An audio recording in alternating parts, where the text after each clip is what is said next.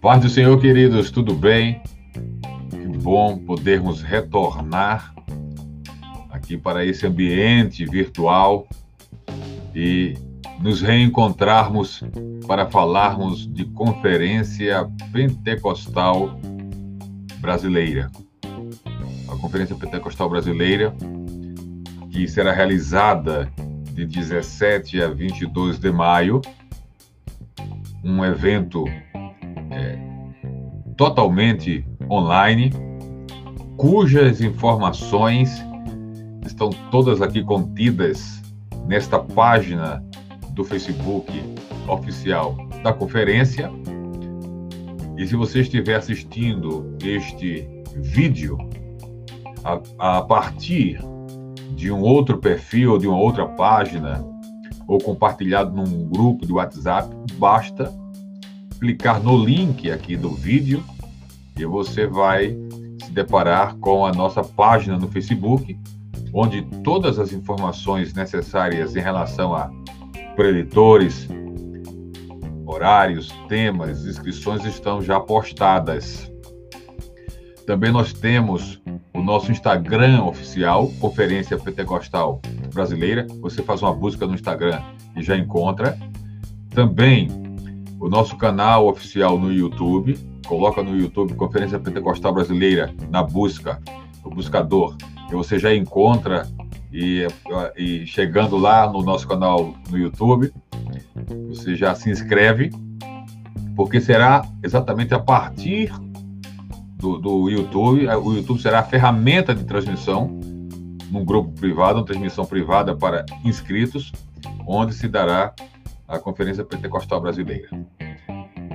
Muito bem, a nossa nosso encontro nessa noite, na sequência, numa sequência de entrevistas com os nossos preletores, é com o nosso querido amigo, pastor, mestre Valmir Nascimento Milhomem. É isso mesmo? É Milhomem? Libera o áudio, Valmir.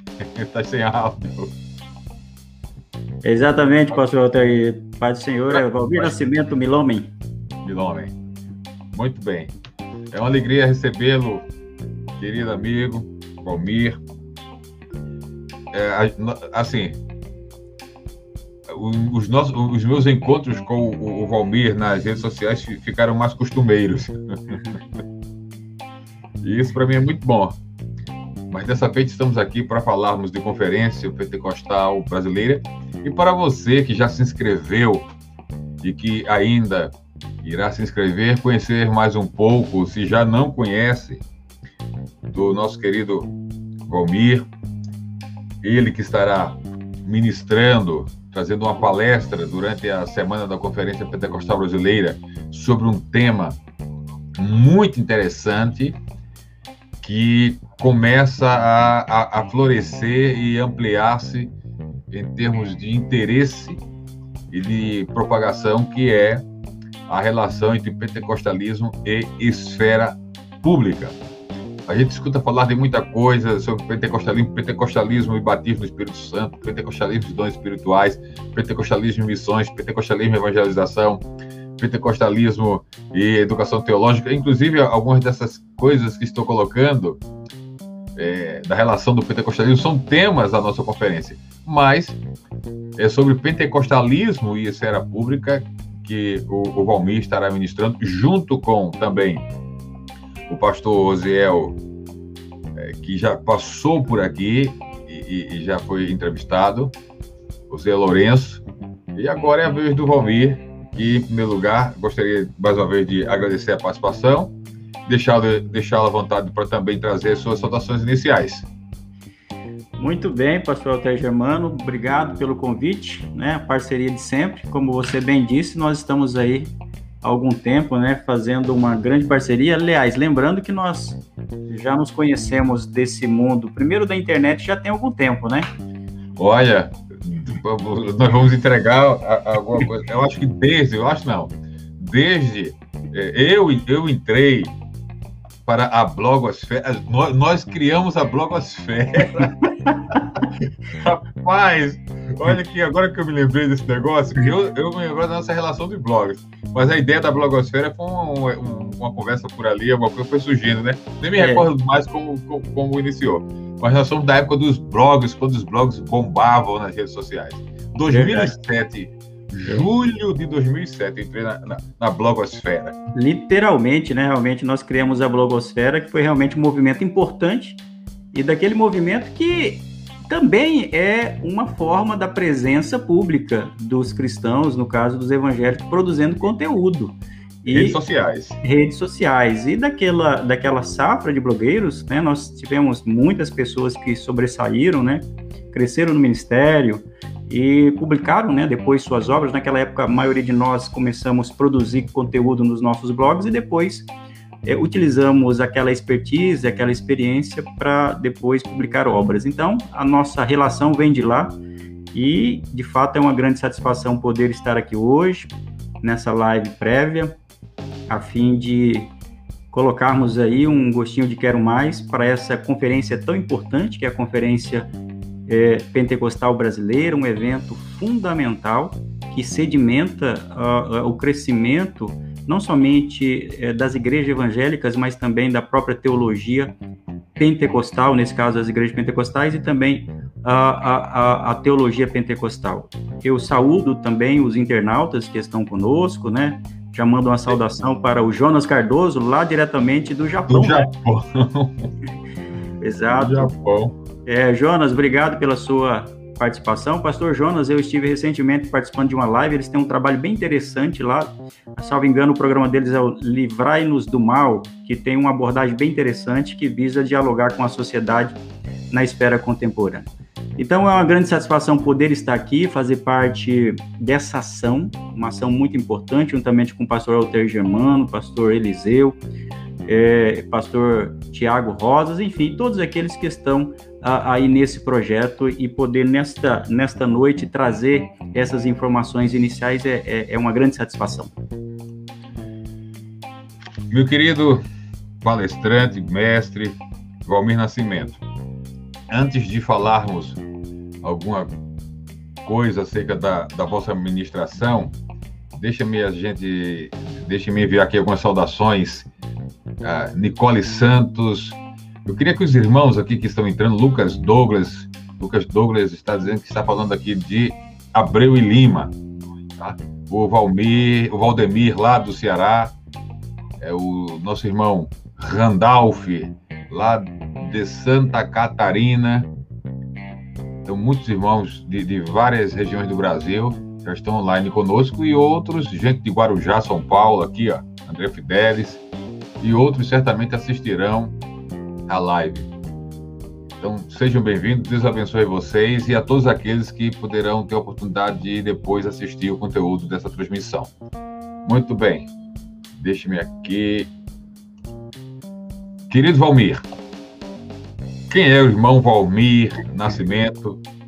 Atividades ministeriais, atividades eclesiásticas, é, carreira profissional, ministerial, literária. Fale-nos um pouco do Valmir Nascimento. Muito bem, é sempre difícil falar de nós mesmos, né? Mas eu vou aqui tentar, em algumas palavras, me apresentar aí para aqueles que não me conhecem, né? Realmente, é, nós não temos aí é, um relacionamento, talvez. Então, Valmir Nascimento, é, eu sou, primeiro falar sobre minha carreira profissional, eu sou formado na área de Direito, o primeiro curso que eu fiz foi na área de Direito, então milito na área jurídica também. Tenho uma atuação na Justiça Eleitoral há mais de 15 anos, onde exerço um cargo de direção. E a área do direito tem sido muito importante para mim. Através da, da formação em direito, eu tenho também uma atuação junto ao Instituto Brasileiro de Direito e Religião, que é um instituto que estuda a liberdade religiosa a, a, a, e todos os aspectos que dizem respeito à presença pública da religião e juntamente ao Instituto Brasileiro de Religião eu ocupo a terceira vice-presidência na esfera acadêmica. Então é, tem sido uma grande satisfação ter atuar nessa área, né? E também tenho uma formação na área de teologia, com um bacharel e também um mestrado em teologia.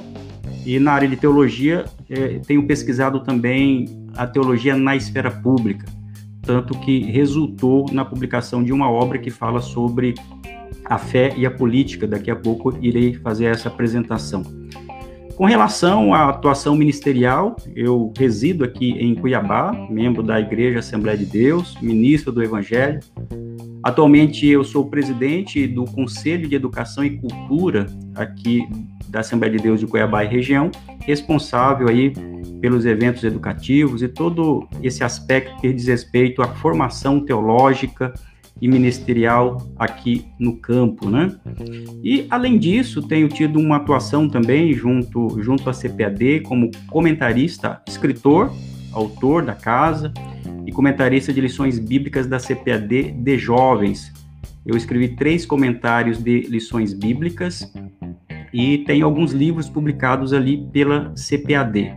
Dentre os livros publicados pela CPAD estão o livro O Cristão e a Universidade, que é um guia para a defesa e o anúncio da cosmovisão cristã no ambiente universitário, que é também um tema da presença pública, pública dos cristãos. Esse livro foi publicado em 2016, foi o meu primeiro livro é, cristão que publiquei, e, e, graças a Deus o livro tem tido uma boa aceitação como um, um guia realmente para o cristão que se encontra na universidade e também para líderes, para, para os pais que não sabem como lidar com essa questão. Ali pela CPAD também, como mencionei, publiquei essa obra aqui, Entre a Fé e a Política, Participação dos Evangélicos no Processo Político-Eleitoral, Reflexões sobre Legitimidade, Abuso de Poder e Ética Cristã na Esfera Pública. Esse livro é o resultado da minha pesquisa de mestrado, que depois se converteu nesta obra que publicamos em 2018, por ocasião das eleições presidenciais. Então tem sido uma grande satisfação contribuir com o Ministério. Ali na CPAD também publiquei outras obras, obras de apoio às lições bíblicas, como Seguidores de Cristo, e também um comentário sobre as cartas de Pedro, primeira e segunda carta, que teve por título A Razão da Nossa Esperança. E também publiquei outras obras por outras editoras, como Graça Preveniente, pela editora Reflexão. E na esfera, na esfera jurídica, publiquei mais recentemente, é o último livro que publiquei, em coautoria, que é esse livro aqui, Abuso de Poder Religioso no Processo Político Eleitoral, Perspectivas à Luz do Direito, da Filosofia e da Teoria Política. Eu fui um dos co-organizadores, ao lado do Dr. Ives Gandra da Silva Martins, que é um grande constitucionalista, um grande jurista aqui no Brasil, juntamente com o Dr. Tiago Rafael Vieira, que é um amigo, parceiro também, e ele é o presidente do Instituto Brasileiro de Direito e Religião. E além disso, tenho tido uma atuação no, no âmbito editorial, nós estamos à frente da editora Palavra Fiel, juntamente com o irmão evangelista Valdeci do Carmo, e temos trazido para o mercado brasileiro algumas temáticas na área de teologia pentecostal, publicamos algumas obras nessa esfera. E dentre as obras que nós publicamos, inclusive, a editora Palavra Fiel está apoiando esse evento, daqui a pouco nós vamos destacar. E a última obra que foi publicada, mais recente, essa grande obra aqui, que não pode faltar a todo aquele que ama a teologia pentecostal, que é o livro Fogo Autêntico, do Michael Brown, uma resposta aos críticos do cristianismo pentecostal carismático. Então, é basicamente isso. Tenho contribuído né, escrevendo em alguns veículos de comunicação e, e mantenho um blog também, enfim, nessa área ministerial, nessa área educativa e também servindo ao Senhor aqui na nossa igreja, né? Casado com a Carla Marcelli, pai do Vinícius e da Beatriz. Acho que essa é a melhor apresentação e, sobretudo, servo de Deus, né, pastor Walter Germano? É, acima de tudo, servo de Deus.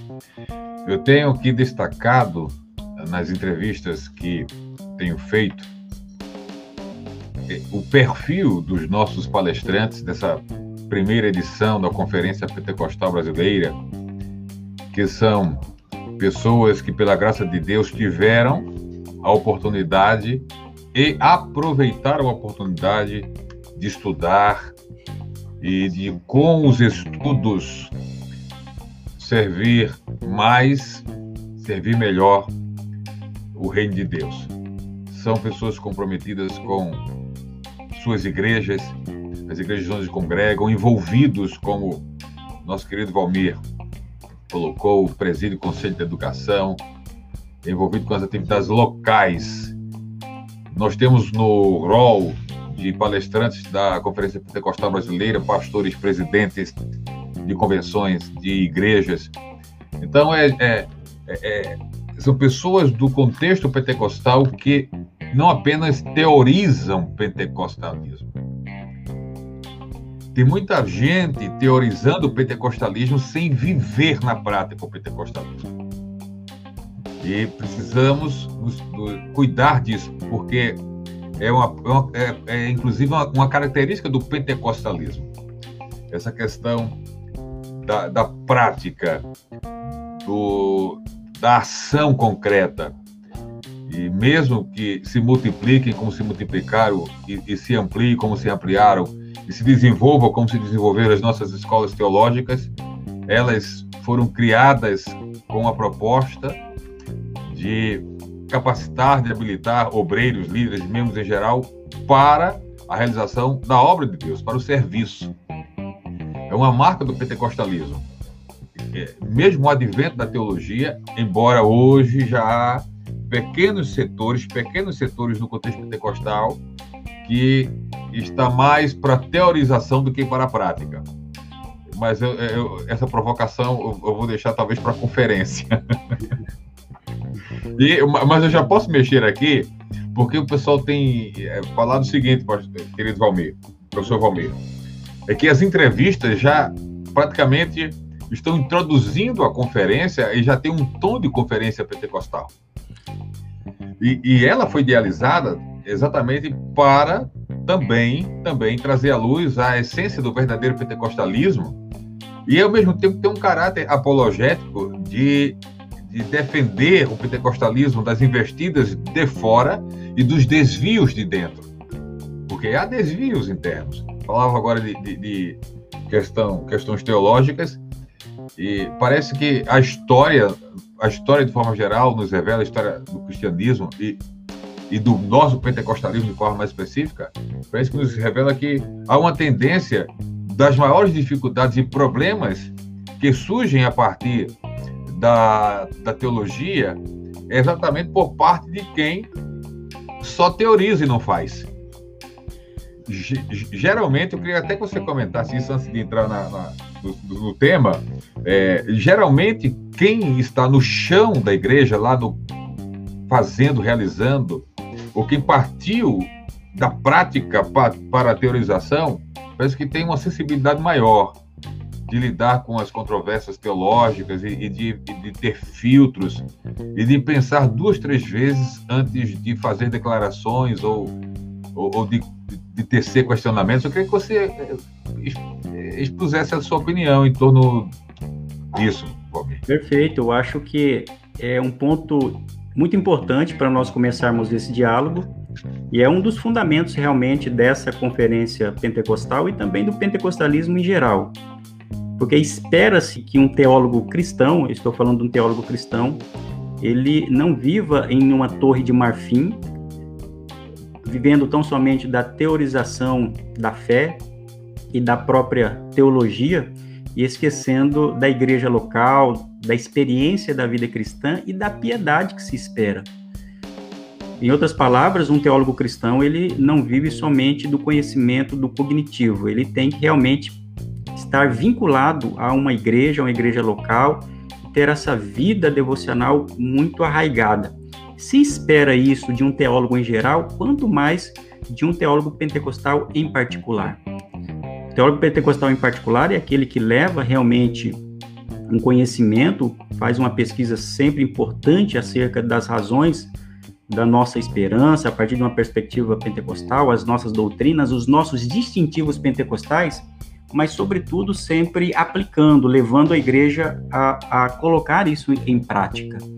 Há uma questão muito interessante acerca do próprio pentecostalismo. Alguém fez uma pergunta é, acerca do pentecostalismo, dizendo assim: os pentecostais têm uma teologia? e um autor chamado Wolfgang Wolden, ele disse assim: não, os pentecostais não têm uma teologia, eles vivem uma teologia. Então, um estudioso pentecostal, antes dele, dele se apresentar como um teólogo, ele tem que viver essa teologia. Eu acho que é esse um elemento crucial, fundamental, quando nós falamos de teologia pentecostal, que é realmente estarmos é, buscando pesquisas, estudos, leitura, produzindo material de qualidade para instruir o nosso povo acerca das nossas doutrinas, acerca da nossa história, acerca de hermenêutica e todas essas matérias que dizem respeito à teologia mais ampla. Mas, sobretudo, não nos esquecer daquilo que nos caracteriza, que é a prática, que é a vida cristã, que é a piedade, é o relacionamento, é o joelho no chão, é realmente a comunhão com as pessoas, é esse relacionamento próximo. Então, de fato, nós devemos ter isso como ponto de partida ao falarmos sobre vida cristã e, mais especialmente, sobre teologia, e nesse caso, teologia pentecostal. Professor Valmir, pentecostalismo na esfera pública. Antes de definir, ou logo em seguida, ficando à vontade para definir do que se trata esfera pública, que espaço é esse, qual a relevância de se abordar numa conferência pentecostal esse tema?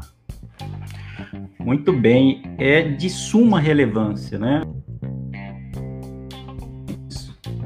É de suma relevância por várias razões. Primeiro, por uma razão teológica, porque quando nós olhamos para as escrituras sagradas, nós vamos perceber que nós temos um chamado para a vida em sociedade.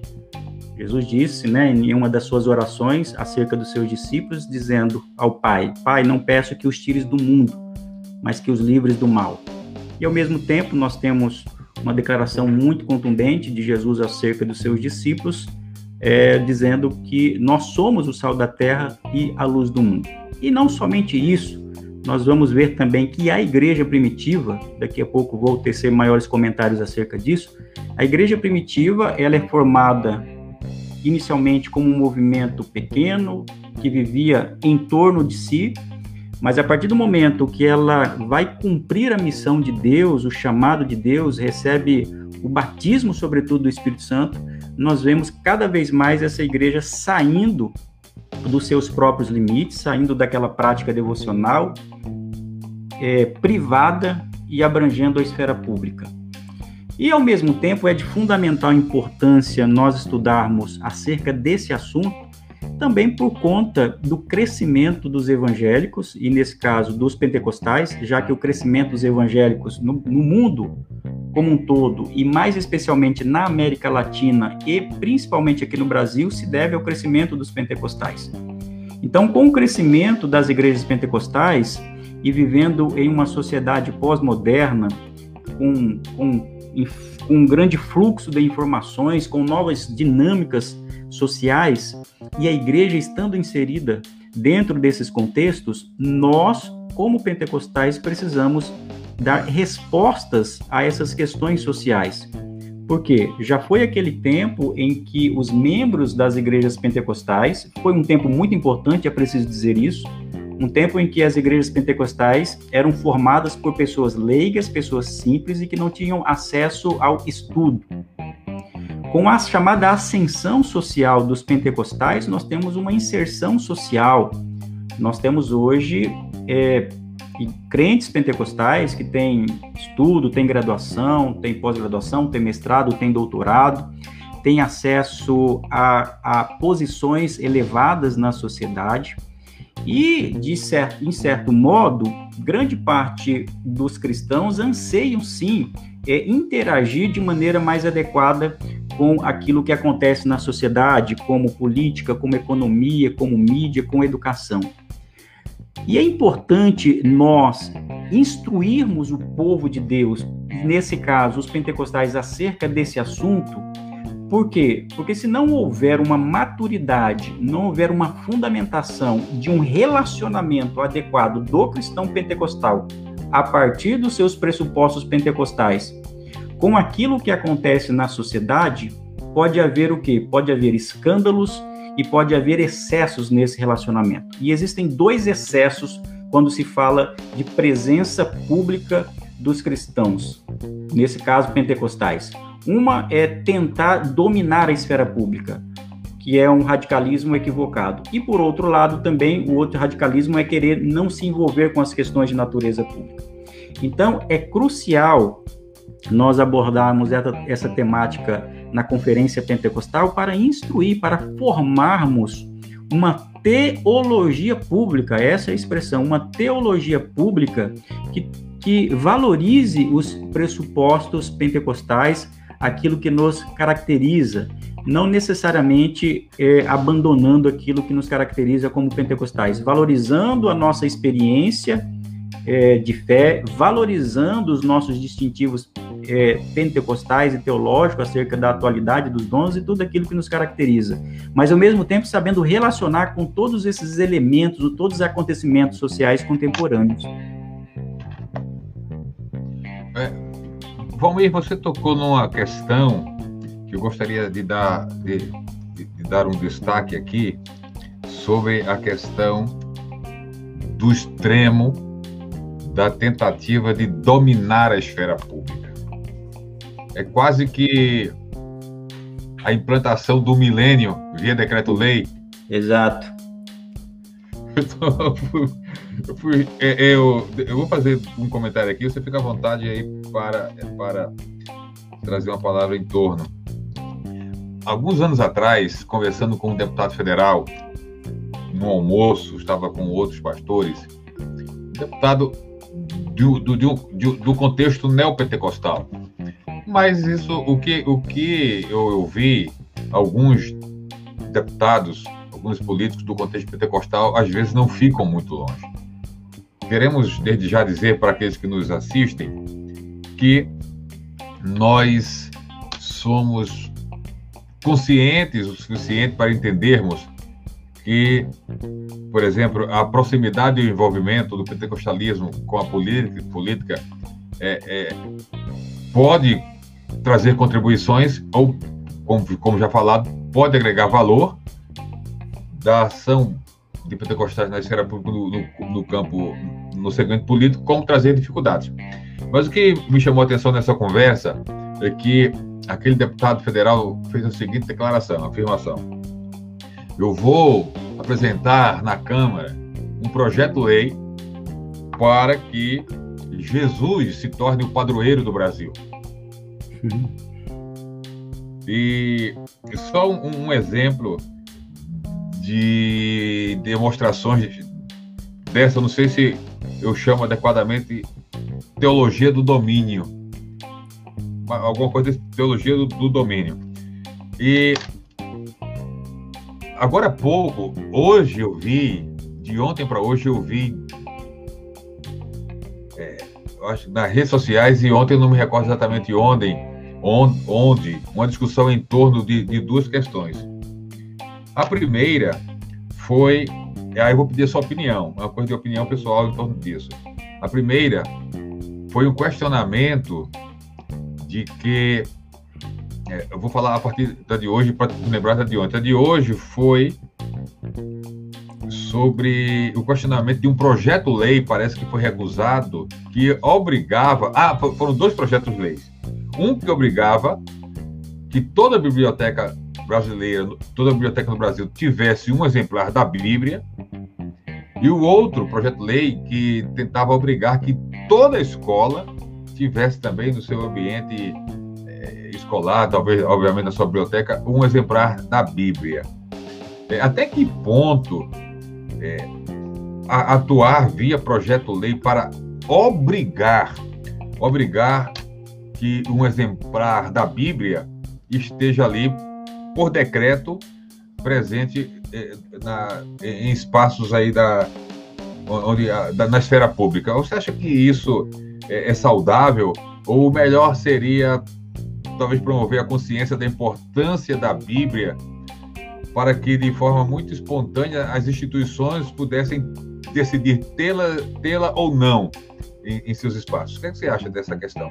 É, essa sua pergunta é bem interessante, né? E nós podemos aqui dar um pequeno spoiler com relação à conferência, já que na conferência nós vamos sistematizar, é, sobretudo, uma, uma teologia pentecostal de natureza pública, ou seja, trazendo os elementos caracterizadores daquilo que nos define na esfera pública. Mas nós podemos antecipar realmente que essa sua pergunta evidencia mais uma vez a razão pela qual nós precisamos pensar sobre esse assunto.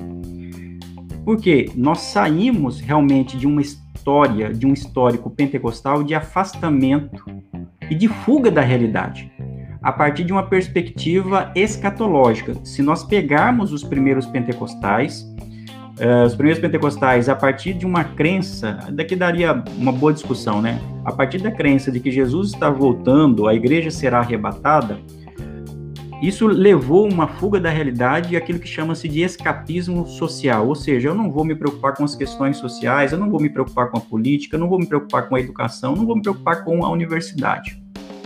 Era um extremo muito ruim.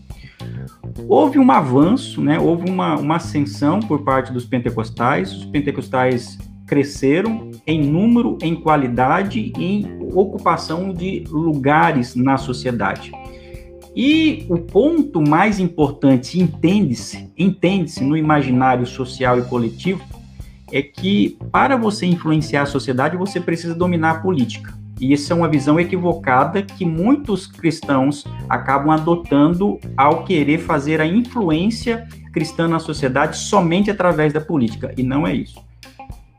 Nós vamos esclarecer melhor sobre esse tema. E muitos adotam exatamente esse discurso de que para influenciar a sociedade positivamente precisa transformar a sociedade em uma sociedade cristã, utilizando o poder político. E muitas vezes se adota exatamente isso que você falou, que é um background, que é uma teologia do domínio. E a teologia do domínio, eu falo sobre isso no meu livro, Entre a Fé e a Política, a teologia do domínio é uma perspectiva teológica que tem raízes no neopentecostalismo e que adota aquela premissa que é uma promessa aplicada a Israel e que os cristãos querem adotar hoje sem levar em consideração a quem se destina essa promessa quando dizem assim, mas Deus nos colocou por cabeça e não por cauda. E se Deus nos colocou por cabeça e não por cauda, nós precisamos ser cabeças também na política. E utiliza-se, portanto, um discurso de ocupação de cargos e posições políticas para dominar a sociedade, estabelecer uma pauta, muitas vezes uma pauta que simplesmente coloca é, a chancela evangélica e cristã em projetos de lei. Não há, não, há, não há dúvida alguma de que os cristãos, nós, e inclusive pentecostais, nós temos total legitimidade para fazer essa influência na sociedade. Tanto que eu tenho defendido isso na esfera pública, que a igreja, as igrejas pentecostais, elas podem se influenciar a sociedade, podem influenciar o debate político. A sociedade secularizada cada vez mais quer que nós vivamos uma vida no ambiente privado, e eu destaco exatamente nesse livro aqui e também no livro Entre a Fé e a Política que nós temos essa legitimidade. Agora, se nós pegarmos os pressupostos teológicos e bíblicos, será que esta é a melhor maneira de nós adentrarmos na esfera pública? Será que a melhor maneira é nós estabelecermos um projeto de lei ou nós darmos um testemunho, estabelecermos as bases da sociedade através de uma mudança da cultura? Então, respondendo diretamente à sua pergunta, eu entendo que é absolutamente perigoso, sim, que os cristãos pentecostais adotem a teologia de domínio para direcionar as suas ações políticas e a sua presença na esfera pública. Porque existe uma outra maneira de você fazer isso, que é construindo um diálogo com a sociedade e influenciando primeiramente a cultura. E eu tenho dito, pastor Alter Germano, que para nós construirmos uma boa teologia da presença pública dos pentecostais, Basta nós seguirmos o nosso, o nosso percurso teológico. O que, que um pentecostal faz para entender a sua fé e para viver a sua fé? Ele olha principalmente para as escrituras, para as narrativas bíblicas dos evangelhos e principalmente de Atos dos Apóstolos. E qual que é a melhor narrativa? Qual que é o ponto que nós é, extraímos os princípios fundamentais? Nós extraímos a partir daquele momento em que os discípulos saem do cenáculo e começam a fazer uma influência na sociedade. E vai ser exatamente esse percurso que nós vamos é, é, percorrer durante a nossa conferência. Quando nós olhamos a maneira que a igreja é empoderada pelo Espírito no cenáculo e sai da esfera privada e vai para a esfera pública, nós temos muito a aprender. E eles não começam pela esfera política, eles começam pela esfera menor, que é a esfera da família, que é a comunidade. Depois eles abrangem para uma cultura mais abrangente. Depois eles chegam em um ambiente mais amplo, que são as praças, e naquele contexto a praça era um lugar de discussão, é, é, um lugar aberto de discussão, era, uma, era um cenário aberto. E por fim é que eles vão chegar na esfera política. Ou seja, nós estamos invertendo, nós queremos colocar uma lei quando nós devemos tra tratar fundamentos básicos para construirmos uma presença pública mais relevante a partir de um testemunho público. É, não, não, seria o caso de. Deixa eu ver como, como eu vou colocar. É, que diferença é, teria, por exemplo, de uma ação em sua essência, a diferença em sua essência, de uma ação pentecostal na esfera pública, nesses moldes, família, é, a ágora, a praça, a ágora, uhum. termo grego, é, e depois os demais espaços. Que diferença em essência teria isso para o que nós conhecemos como granchismo? A tomada de diversos espaços da sociedade civil, que envolve, eu fiz a anotação aqui, que envolve o espaço político, a, a tomada do executivo, do judiciário, do legislativo, a tomada do, dos setores de comunicação, e a, a, o domínio e a tomada do, do, do, setor de educação e daí a implementação da ideologia associada ao, granchismo. É, como realizar ou efetuar essa proposta evangélica sem implementar um, um, algum tipo de granchismo?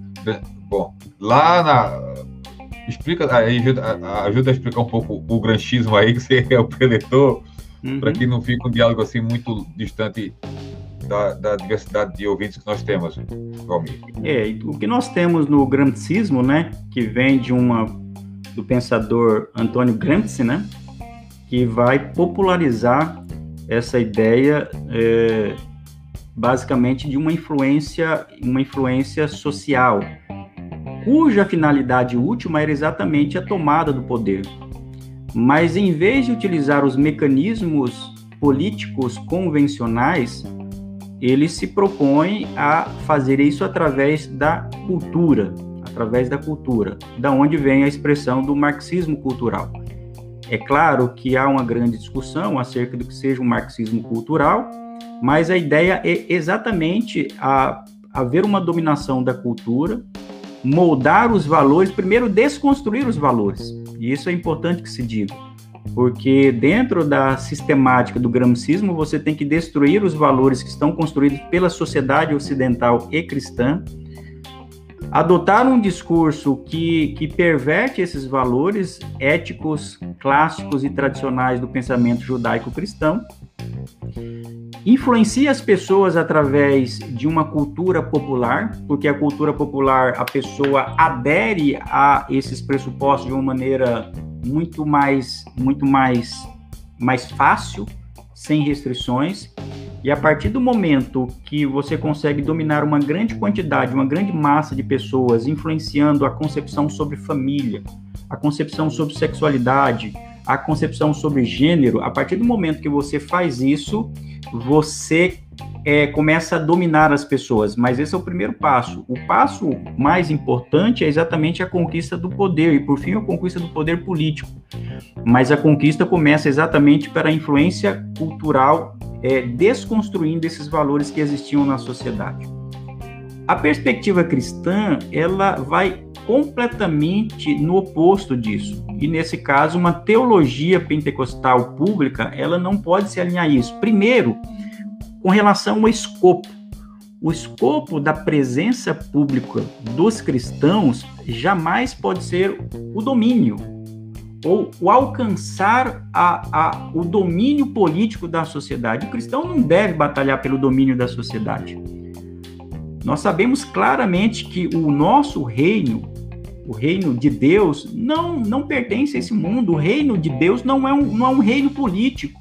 E esse é um princípio fundamental que nós devemos adotar ao fazermos um diálogo com a esfera pública. A política é um meio, é importante dizermos isso.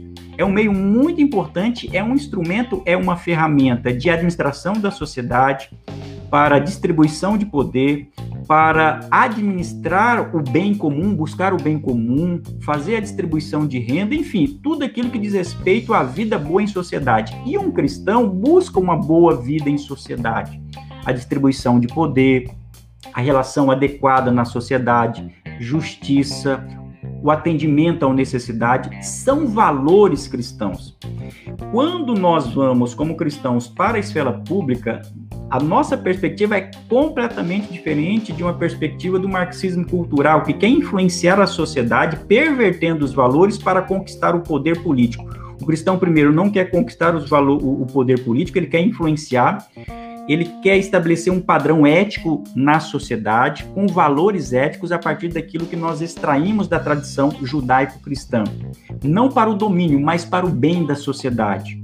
O cristão vai para a esfera pública, busca o bem comum, porque nós entendemos que esse mundo, nós vivemos aqui como um mundo de Deus, e nós somos mordomos de Deus, não para ter o domínio político. Então, essas são as bases que nos diferencia completamente de uma perspectiva de uma perspectiva do marxismo cultural. Então, nós queremos sim uma influência social adequada, defendendo valores, defendendo a família, defendendo os costumes adequados, mas não por conta da busca do poder político, mas porque nós vivemos em uma sociedade e precisamos dar um bom testemunho aqui nessa sociedade.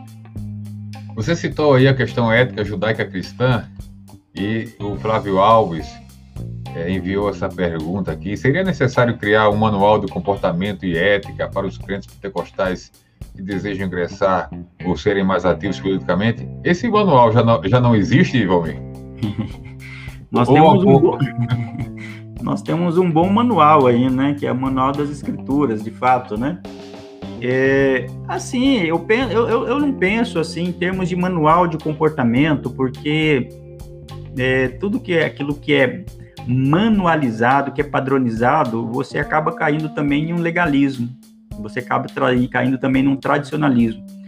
Eu acho, Flávio, que nós não podemos nos esquecer de quais são os princípios éticos fundamentais que nos caracterizam. E aqui nós precisamos adotar uma ética que é, uma, que é aquilo que eu chamo de ética da integridade.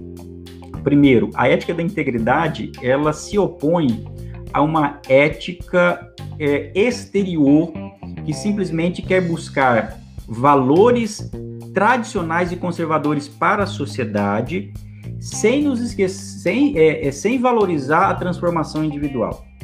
Então, sim, nós precisamos pensar em ingressar na esfera pública, é, adotando não somente um discurso, mas valores éticos que nos caracterizam enquanto cristãos. Ponto. Mas às vezes o que nós percebemos é, nos discursos que muitos políticos políticos cristãos adotam na defesa de, olha só, valores, muitas vezes utilizam discursos como o valor da família, defesa da sexualidade, defesa desses pontos que caracterizam uma moral tradicional da fé cristã, que nos caracteriza, sim. Mas quando você olha para a vida daquele político ou daquela pessoa, ela também tem comportamentos inadequados, a vida dela não condiz com aquilo que ela está defendendo na esfera pública. Então, sim, nós precisamos adotar um padrão discurso, uma presença na esfera pública que defenda esses valores, mas sem nos esquecer daquilo que nos caracteriza enquanto pessoas, enquanto indivíduos que foram regenerados, que foram transformados e que a, o nosso testemunho deve se fazer presente na esfera pública. E aqui eu coloco também como spoiler para o nosso para nossa exposição que teremos na conferência. Como é que nós fazemos isso, Flávio? Como é que eu estabeleço pressupostos éticos adequados para a minha vida em sociedade? Eu digo que para nós termos uma presença pública adequada e darmos um bom testemunho ético na política, na economia, nas questões de natureza social, nas questões de natureza até mesmo familiar na esfera pública, nós precisamos adotar aqueles valores e princípios que os cristãos encontram dentro do cenáculo. Ou seja, falar de esfera pública é vida fora do cenáculo, mas é dentro do cenáculo que nós vamos extrair os princípios direcionadores para nós vivermos uma vida fora do cenáculo. E eu utilizo essa expressão porque é a expressão que nos caracteriza enquanto pentecostais. Nós formamos a nossa identidade cristã dentro do cenáculo, mas é fora do cenáculo que as pessoas verão o nosso testemunho. Seria a ideia do sal fora do saleiro? É o sal fora do saleiro. E eu digo até mais, né? É que dentro do, do cenáculo ali nós temos alguns alguns segredos ali que eu vou, eu vou deixar para minha exposição lá, mas é basicamente isso mesmo, pastor Alter Germano. Mas ali dentro do cenáculo tem muita coisa, hein? Tem, né? Querido Valmir, temos dado uma certa ênfase na nossa conversa aqui. Temos aí mais uns 15 minutos de, de bate-papo e para que, que os nossos inscritos e aqueles que ah, estão interessados em se inscrever, o Éder o Éder pergunta aqui, por exemplo, faz a inscrição pelo WhatsApp? É, sim. Você entra em contato, Éder, e demais interessados por esses dois números aqui. É, e eles vão dar toda a orientação de procedimento com relação às inscrições. Então, vou deixar aqui na tela um pouco. E o que eu gostaria de, de, de continuar aqui com o Valmir é o seguinte: falamos uma boa porção sobre a relação de pentecostalismo e política, é, de maneira mais específica. E no, no campo da educação, dois aspectos, Romeu, para você tentar, de uma forma, é, de alguma forma, tentar resumir e dar um, um spoiler, um spoiler que você tem falado. Educação, pentecostalismo e educação, pentecostalismo e mídia. Onde estávamos e, e onde estamos? Você sabe que é, pegando a mídia, né? Vamos pegar a mídia. A mídia, talvez, quando se fala sobre pentecostalismo, agora falando da nossa realidade, a mídia talvez tenha sido a área da esfera pública que boa parte dos pentecostais mais começaram, principalmente sobre a influência das igrejas neopentecostais. Quando você pega os estudos, os livros, mais uma abordagem sociológica por parte de estudiosos que avaliam o fenômeno pentecostal, você vai perceber que a mídia, a presença dos pentecostais nos meios de comunicação sempre foi mais avançada. E isso vem de uma tradição, principalmente dos televangelistas, né, que esse movimento começa ali nos Estados Unidos, e boa parte das igrejas pentecostais adotaram essa metodologia, essa forma, esse relacionamento portanto, é, do evangelho através das mídias. Essa utilização das mídias gerou alguns frutos, mas isso também, por, alguma, por algumas questões, a, também teve os seus excessos, que foi um direcionamento excessivo e, sim, e simplesmente marqueteiro é, das mídias. E nesse caso não estou falando de mídia social, estou falando dos meios de comunicação, que é a presença pública das igrejas, ou pelo menos desses líderes religiosos, é, ao, ao, ao utilizar essas, essas ferramentas. E agora nós passamos por um, por um novo cenário, né, a, a, as mídias, né, a própria forma de comunicação a, contemporânea elas têm sido alteradas essas formas e os pentecostais estão se adequando em relação a essa realidade. Então, com relação à presença pública, eu até digo que com relação às mídias, os cristãos pentecostais eles começaram um pouco antes do que as igrejas tradicionais e têm e tem demonstrado um pouco mais de, de, de relacionamento com esses mecanismos. Agora, quando nós falamos em se tratando de educação, nós fazemos aquele mesmo regresso histórico.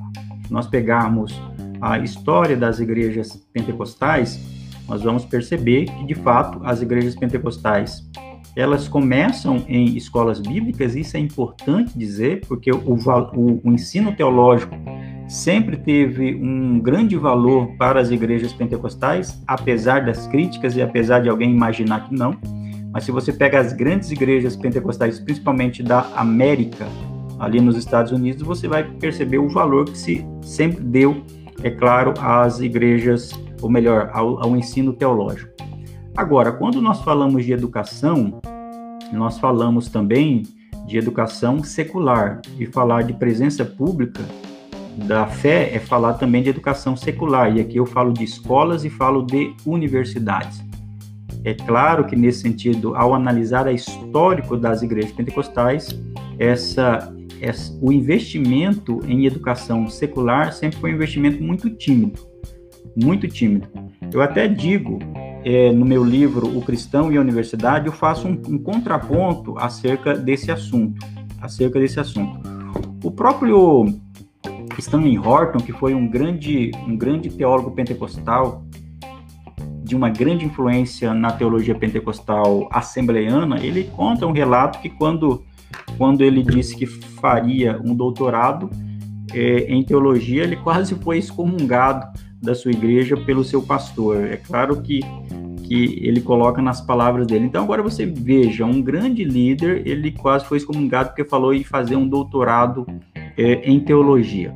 Então, de fato, se você pega a, a, o início das igrejas pentecostais, há um investimento em teologia, e o pastor Walter Germano tem um estudo bem interessante acerca disso, mas havia uma timidez em relação à educação formal do ponto de vista secular.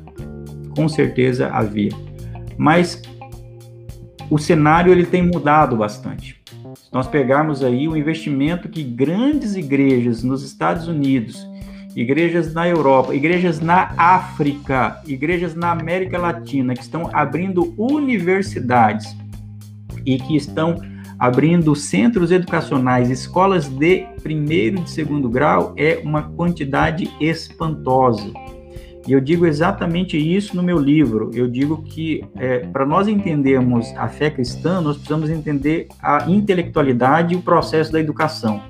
Porque a educação é, sobretudo, um valor, é um valor da tradição cristã.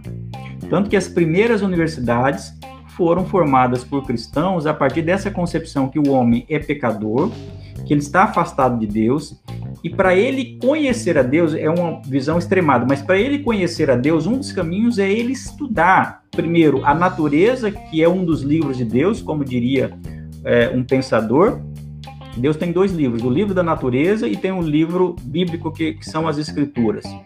Então, para você conhecer um pouco mais de Deus, você precisa se aprimorar, você precisa estudar.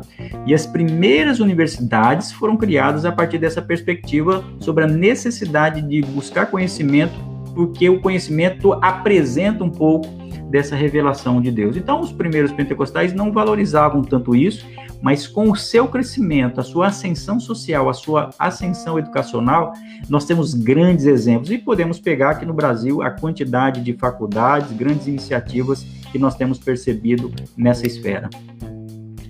Ah, talvez uma das últimas ações ousadas e, e esperamos em Deus que prospere e que seja para a glória de Deus, foi a, a criação da rede assembleiana de ensino, Perfeito. Pelo Conselho de Educação e Cultura da Comissão Geral da Assembleia de Deus.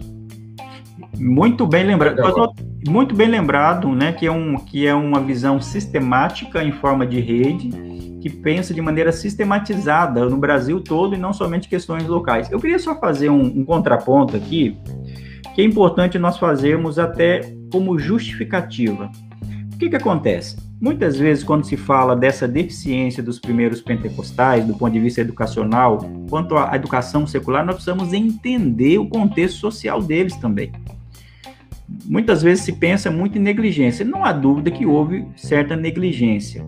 Mas nós precisamos entender aquele contexto social. Ora, as primeiras igrejas pentecostais foram formadas, como eu disse, por pessoas simples, pessoas singelas, Muitas Sim. vezes, pessoas que viviam à margem da sociedade. Pega o exemplo O próprio exemplo ali dos Estados Unidos, quando nós pegamos é, é, é, os primeiros os primeiros cristãos, nós temos muitos negros, e esses negros ali nos Estados Unidos, eles viviam marginalizados.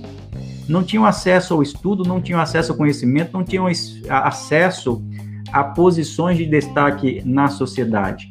E quando você se encontra numa condição como essa, como é que você vai você vai ter condições de aprimorar do ponto de vista educacional? Se você vem para o Brasil, quando você vem para o Brasil, você vê também a mesma coisa.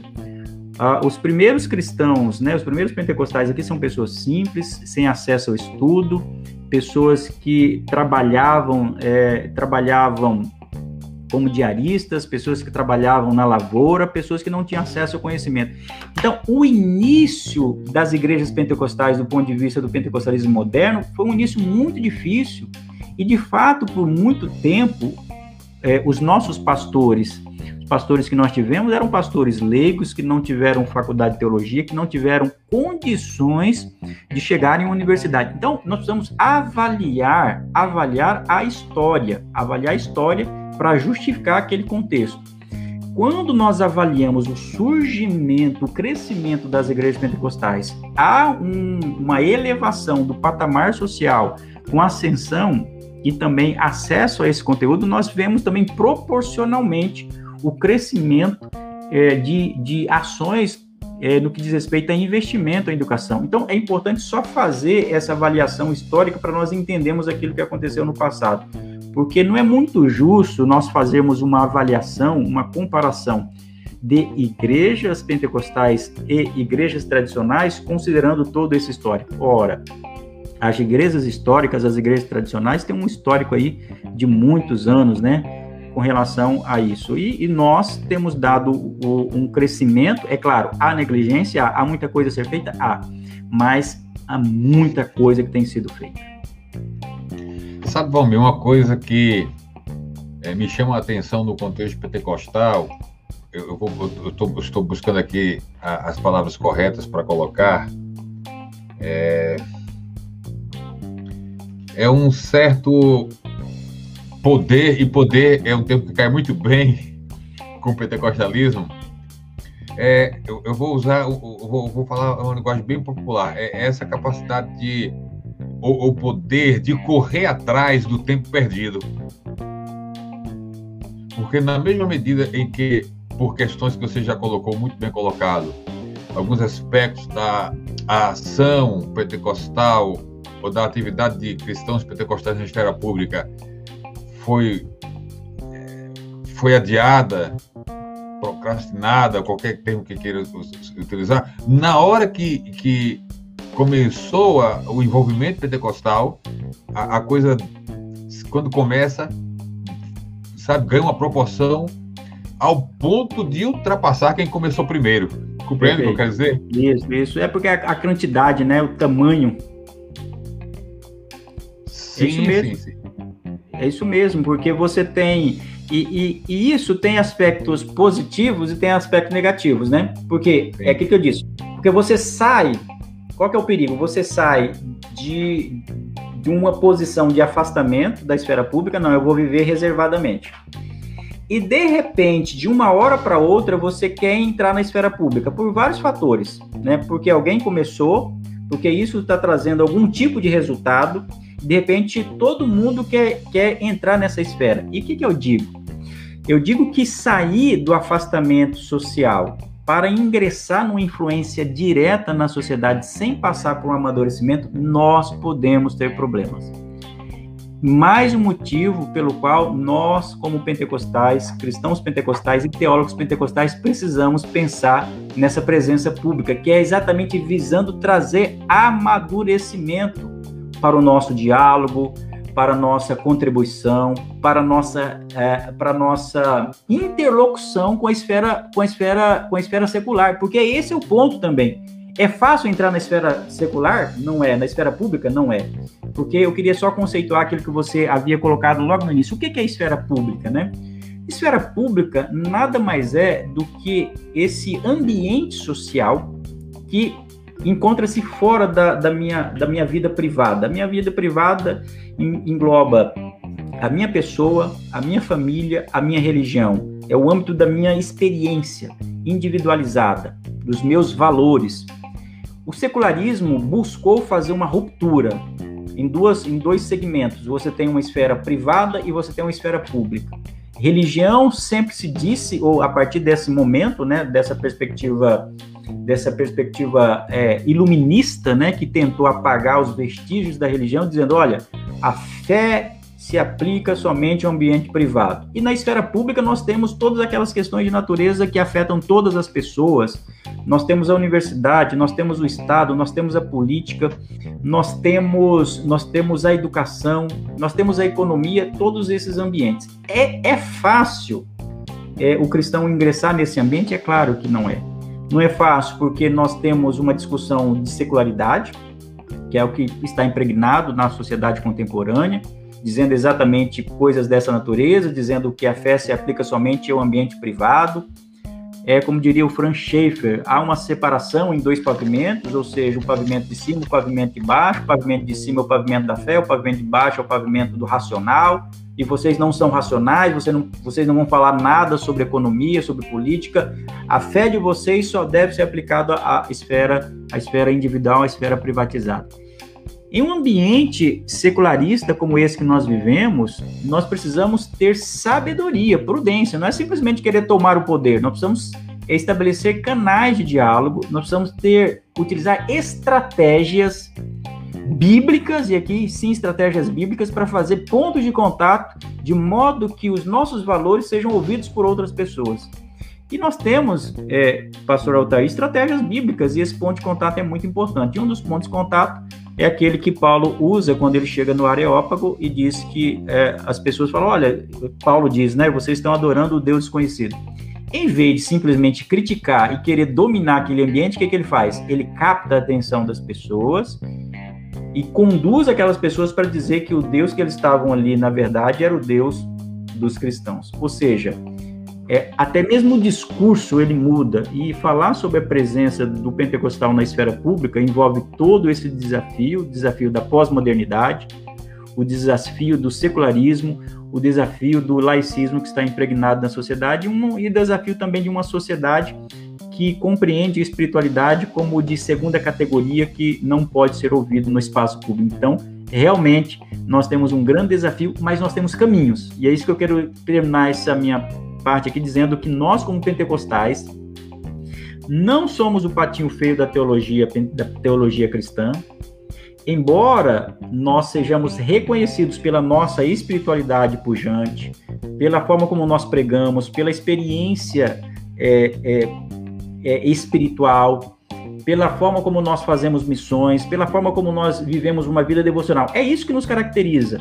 Mas eu digo que nós temos recursos bíblicos nós temos recursos teológicos para construir uma boa fundamentação de uma teologia que nós possamos dialogar com essa sociedade e influenciar de maneira adequada a esfera pública. E compreende-se aí não somente, não somente a política, mas também a economia, a educação e, sobretudo, a cultura e também a mídia, de forma que glorifique ao nome do Senhor, sem deixar de ser pentecostal. Amém. Gente, eu ia, eu ia com essa conversa até o romper da alva, mas nós precisamos encerrar por aqui e só lembrando aqueles que estiveram nos assistindo, participando e os que assistirão, que a conferência pentecostal brasileira tratará de temas doutrinários como batismo no Espírito Santo, interpretação bíblica, e práticos, doutrinários e práticos, teologia prática, é, teologia sistemática, enfim, liderança cristã, doutrina da salvação, participação feminina no movimento pentecostal e também pentecostalismo na esfera pública. É, com, com essa diversidade de temas e com ênfase no, na, no, na, entrevista de hoje com um dos palestrantes do tema Pentecostalismo na Esfera Pública, eu quero terminar aqui com uma pergunta para o professor Valmir e já deixá-lo também à vontade com o tempo para o que desejar fazer. e, e depois tecer as suas considerações finais, é essa conferência com essa característica, inclusive eu acredito que ela inova, é, a Conferência Pentecostal Brasileira, ela traz, é, de certa forma, em termos de conferência pentecostal, talvez é, é essa proposta inovadora de começar, eu falo nível de conferência, na dimensão dela, a inserir temas desse nível que era uma coisa que até então você não se vê na, nas tradicionais conferências. Eu acredito que é um marco. É, é nós, nós, estamos, talvez, é, nem pensamos nisso, mas demarcando um tempo, estabelecendo um marco de uma dimensão e amplitude de discussões em, em, em temas e, e, questões pouco pouco presente, pouco presentes nesses, nesses âmbitos de, de conferências, que eu creio que daqui para frente, quem pensar nas próximas edições da Conferência Pentecostal Brasileira e quem pensar em promover conferências nesse nível já estará é, com um referencial a, para a partir daí pensar essa importância de temas como este que eu acredito que nas nossas edições aqui, nas próximas edições, sempre estarão presentes. É, eu acredito, inclusive, Valmir, me permita, que talvez, talvez não, eu tenho certeza que esta primeira edição da Conferência Pentecostal Brasileira será, será é, trará uma introdução ao tema, para que nas próximas edições esse panorama geral da participação pentecostal na esfera pública ele seja mais delimitado. E aí, uma, uma conferência onde somente a, a, relação com mídia, a relação com a educação, a relação com política, se, nos aprofundemos nisso. Esse comentário é para é fazer exatamente essa pergunta. É, esse debate, esses temas, essa, essa proposta temática a importância dela na sua percepção se, e se vai contribuir para que se tenha uma visão atualizada e real do que é o pentecostalismo, porque a gente vê na, nas redes sociais, às vezes, posicionamentos acerca de pentecostais que parece que está se falando de, de coisa do início do século considerando todas as limitações e ponderações que você já fez com muita propriedade. A, a importância da conferência no sentido de, de, de, trazer à luz o pentecostalismo ou, ou, ou esse aspecto positivo, visto que só, só, alguns só conseguem ver coisas negativas do pentecostalismo, mas de trazer, de promover essa visão atual e real do, do contexto em que vive e que está estabelecido o pentecostalismo no Brasil. Suas considerações sobre isso e o tempo todo daí para frente é seu. Perfeito, pastor Dr. Germano. Eu acho que esse é um ponto muito importante para nós enfatizarmos com aqueles que estão nos acompanhando e que pretendem participar dessa conferência. E eu deixo aqui o convite que é muito importante que você participe, porque realmente a proposta da Conferência, Conferência Pentecostal Brasileira é uma proposta arrojada e integral que considera o pentecostalismo em toda a sua abrangência que valoriza a nossa história, é importante dizer isso, valoriza os nossos distintivos, mas considera o nosso o nosso avanço no tempo e o contexto que nós estamos vivenciando. As nossas igrejas, os nossos jovens, os nossos pastores, nós estamos vivendo em uma sociedade diferente daquela que os nossos irmãos viveram há 30, a 50 e há 100 anos atrás. A proposta dessa Conferência Pentecostal Brasileira é exatamente tocar nos pontos principais do pentecostalismo, da teologia pentecostal, do ponto de vista doutrinário, histórico, bíblico e também trazendo uma reflexão do ponto de vista social. Eu acho que nós temos muito a oferecer em relação a essas temáticas que aí estão sendo oferecidas, estão sendo propostas. E de fato, é somente o, diálogo inicial para que nós possamos aprofundar em outros momentos, em outros ambientes. O que nós estamos mostrando aqui, através dessa conferência, é que o pentecostalismo não é somente aquela experiência particular e privada da vida devocional na igreja, mas nós temos fundamentos históricos, nós temos fundamentos teológicos e nós podemos dialogar com a sociedade com, com condições. E o objetivo é oferecer instrumentos, oferecer insights, oferecer recursos para aquele que participar consiga consiga repassar isso para a sua igreja. Imagine o desafio que é ser um pentecostal acadêmico hoje, é dialogar com o mundo secularizado. O desafio que é um pastor. Alguém perguntou aqui se o pastor precisa ser um teólogo público. Precisa. Um pastor pentecostal precisa compreender o que está acontecendo na sociedade.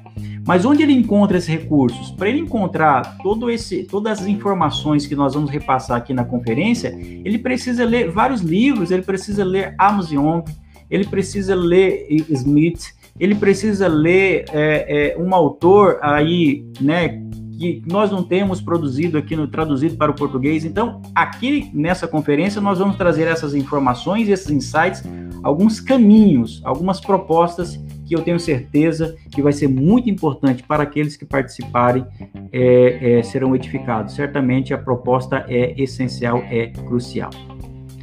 Ok, amigo. Fica à vontade aí para suas considerações finais, falar de alguma coisa que pode ter passado desapercebido. É com você Perfeito. a palavra. Perfeito. Eu finalizo agradecendo, né? Parabenizando mais uma vez. Está aí o, um dos, o nosso chefe, né? Olha o nosso chefe aí, ó. É o, é o chefe do departamento de comunicação, de estratégias de mídia. É, exatamente. Uma saudação ao, ao pastor Tiago Rosa, dizendo vai ser uma benção pura sem mistura, é um dos organizadores, juntamente com o pastor Altair, juntamente com o pastor Eliseu Rodrigues. Está de parabéns, eu fico satisfeito, fico muito feliz em poder fazer parte desse time de palestrantes, desse time de pensadores, não somente pensadores, mas cristãos que estão vivenciando a fé pentecostal não somente na academia, mas nas suas respectivas igrejas. Fico muito feliz. Do ponto de vista particular, eu tenho estudado o pentecostalismo nos últimos anos. Sou um estudioso da ideia de cosmovisão cristã, né, há muitos anos. Quem me acompanha sabe disso. Sou um estudioso da teologia da teologia pública, mas eu tenho percebido como nós, como pentecostais, podemos entrar nesse assunto e não precisamos ter medo. Precisamos fazer sempre com o pé fundamentado nas escrituras e fazendo uma leitura adequada daquilo que acontece na sociedade. Então, eu deixo aqui o meu abraço, o meu agradecimento mais uma vez pelo convite e fazendo um, o, o, convite aí sim para aqueles que nos estão acompanhando para fazer sua inscrição. Não deixe de participar da Conferência Pentecostal Brasileira, aí estão os canais de comunicação e participe, esteja conosco, que esses temas que nós estamos tratando aqui é somente a superfície. Lá nós vamos sistematizar, eu vou sistematizar uma teologia pentecostal na esfera pública, a partir da narrativa dos evangelhos, e vou dar mais um spoiler a partir é, do Evangelho quíntuplo, né, dos cinco declarações, cinco lemas da teologia pentecostal clássica. E daí não falo mais nada, eu deixo para quem participar lá da conferência, pastor Altair. Amém. Meu querido, mais uma vez, nosso muito obrigado. Muito bom tê-lo aqui nesse time abençoado, que Deus tenha unido e movido os corações para se envolver nesse projeto, que cremos que será de grande importância e uma grande bênção para as nossas vidas de quem estará ministrando e daqueles que estarão participando a partir da, da, da situação das inscrições, etc. Então, Deus abençoe, que eu estou lhe abençoando. Eu fico por aqui mais um tempinho para fechar a live. E nós temos um próximo encontro, talvez seja com o Valdeci, não sei, para a questão da entrevista com a editora, a editora Palavra Fiel enquanto apoiador, né? Verdade, isso mesmo. O Valmir já falou aqui que está à frente da, da editora Palavra Fiel, junto com o Valdeci do Carmo, e nós teremos no andar da, no andamento aqui da, do nosso, das nossas lives uma entrevista com a, a editora Palavra Fiel é, para falar dos seus projetos literários e daquilo que também vem contribuindo de forma significativa para o pentecostalismo no Brasil.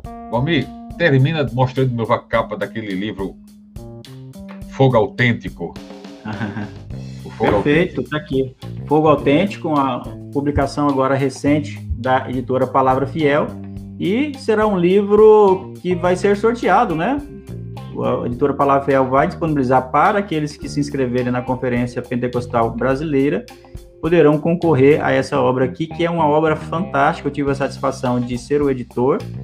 Fogo Autêntico é uma resposta do Michael Brown, que é um PhD, um teólogo um teólogo carismático, que ele, que ele faz uma crítica, né, uma apologética em face do Fogo Estranho, que foi escrito pelo John MacArthur, é, criticando os pentecostais. É um livro sensacional, que tem um fundamento histórico, teológico, e, sobretudo, bíblico do verdadeiro pentecostalismo e também da teologia carismática. Está aqui uma grande obra, uma, um livro né, com mais de 300, quase 400 páginas.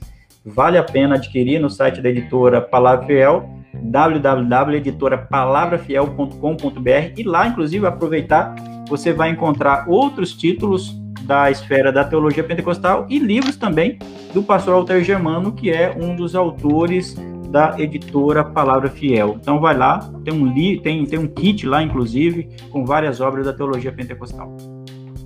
A Valdeci está nos acompanhando aí, ó. Já, já, tá já convoca ele. Então, Valdeci, só está faltando você acertar a data. A gente fala depois aí pelo, no privado para agendarmos a sua participação aqui na, na nossa sala virtual para falar da, deixa eu ver se eu coloquei o endereço certo aqui. Vê se está certo. Editorapalabrafiel.com.br. Perfeito, isso mesmo. Pronto. Uhum. Para quem desejar adquirir tanto o Fogo Autêntico, a obra Fogo Autêntico, quanto a conhecer e adquirir outras obras da Editora Palavra Fiel, entre em contato aí. Aqui, o Valdeci aqui. Deixa eu, deixa eu colocá-lo aqui. É o outro homem aí da Editora Palavra Fiel, que estará conosco em breve numa live aqui para falar Inclusive, aproveitando a deixa, eu quero aqui agradecer também a todos os nossos apoiadores.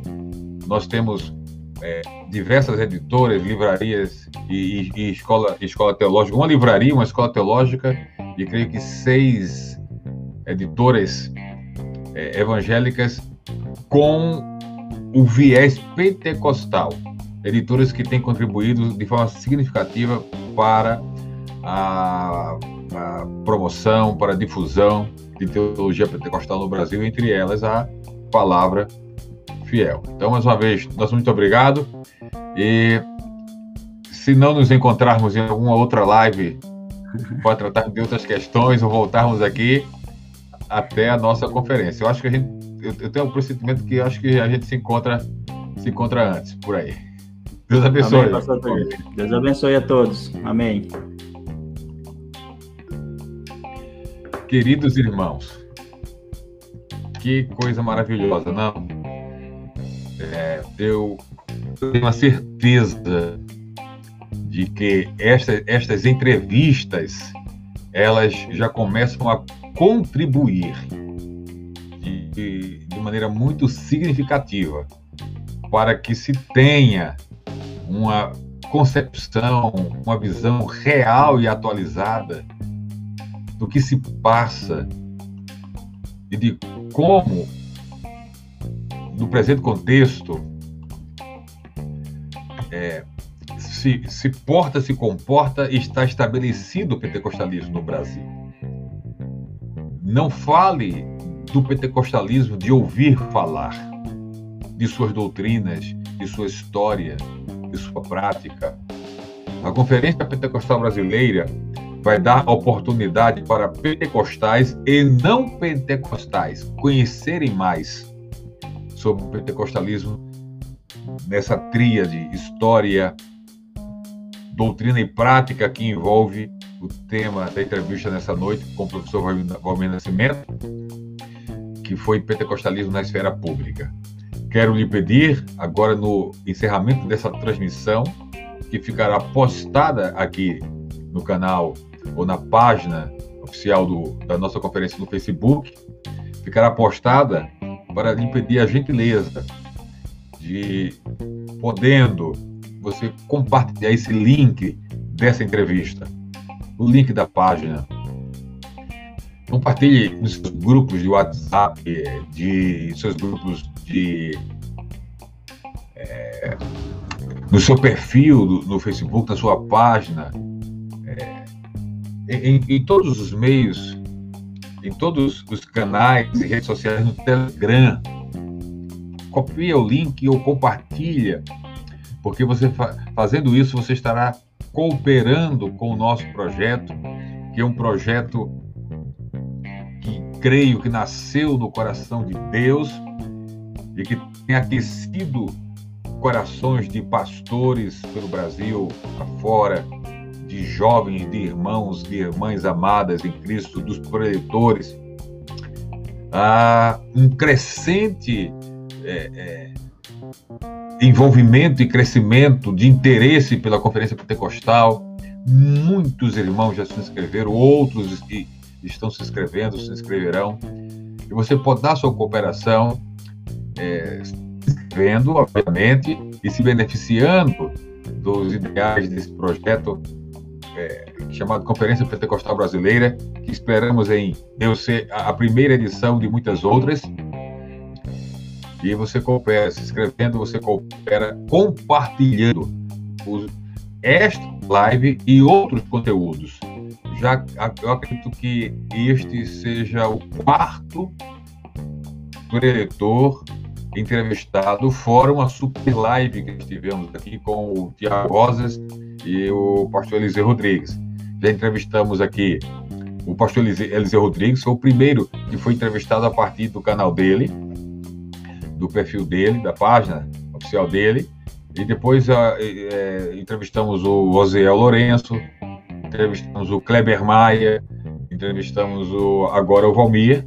E os demais preletores também passaram por aqui, se Deus permitir, para vocês terem uma noção básica daquilo que será a nossa conferência, que durará uma semana inteira. A conferência será realizada de 17 a 22 de maio, com duas palestras por noite, aulas e palestras das 20 às 21 horas, horas e 22 às, e 21 às 22. Duas palestras por noite, segunda a sexta, e no sábado, a partir das 20 horas, uma mesa redonda com alguns dos palestrantes, uma mesa de discussão e de interação com os inscritos. Então, você se inscreve por esse número, por esses números que estão aqui, são contatos de WhatsApp, ok? E entrando em contato, você deixa uma mensagem que receberá o retorno de como fazer as inscrições. O valor das inscrições é 20 reais apenas. Você participa de todas as palestras. Se perder uma palestra, não tem problema. Ela ficará salva e você poderá, como inscrito, assisti-la em qualquer horário e dia é, que compreender seu melhor, não tendo a oportunidade de assistir naquela semana ou se perdeu por qualquer razão. Terá também a apostila em PDF, certificado e participará também de sorteios de livros e inclusive de bolsas de estudo em escola teológica oferecida pela ETA, Escola de Educação Teológica da Assembleia do Brasil, um dos nossos apoiadores, tá bom? Então, será uma semana de bênçãos, 17 a 22 de maio. Anota aí na sua agenda. Eu vou aqui passar mais um tempinho com vocês, talvez sete minutos, cinco minutos. É, o Alexandre Yoshima, o Alexandre Tokia, Tokia, aqui de Abril Lima, aqui do Paulista, ele pergunta qual o link para divulgação. Você, você está assistindo, Alexandre? a live pela página oficial no Facebook da conferência. Nós temos um canal oficial no YouTube. Se você puder, que você que está nos assistindo, vai lá no canal oficial e se, e, e se inscreva. Nós estamos também no Instagram. Então você pode, por exemplo, copiar o link dessa live ou o link da nossa página, copie e compartilha. Tá ok? Deus abençoe a todos vocês que estiveram conosco. É, se ficou alguma dúvida em torno da conferência, é, como eu ainda estou aqui online, eu posso tirar para com aqueles que ainda estão conosco. E no demais, eu quero dizer que aqui, na, nesta página oficial nossa do Facebook, através da qual está sendo transmitida essa live, tem todas as informações que você precisa para realizar as inscrições, é, informações relacionadas a, aos preletores, quem são, quais dias ministrarão, quais temas estarão trazendo. Tá bem? Deus abençoe a Maria Nascimento, ao Valdemir Pires, ao Alexandre Toquio, ao Randolph Ellison, ao Chico Telo, a Gessiane, ao Marcos Adelino, Tiago Rocha, Bruna Marcelli, Lucivaldo, muita gente, Júlio César, muitos irmãos, Jefferson Alves, muita gente pôde estar conosco aqui nessa assistindo em primeira mão a live e certamente estarão compartilhando e outros assistirão depois. Então, dessa forma, nosso muito obrigado a todos que estiveram conosco, aqueles que dedicaram tempo e, e creio que serão edificados com o conteúdo da, da, da entrevista feita hoje. E até o nosso próximo encontro com um dos nossos próximos preletores a ser divulgado, se o Senhor assim nos permitir. Fiquem com Deus, um grande abraço e paz do Senhor Jesus Cristo.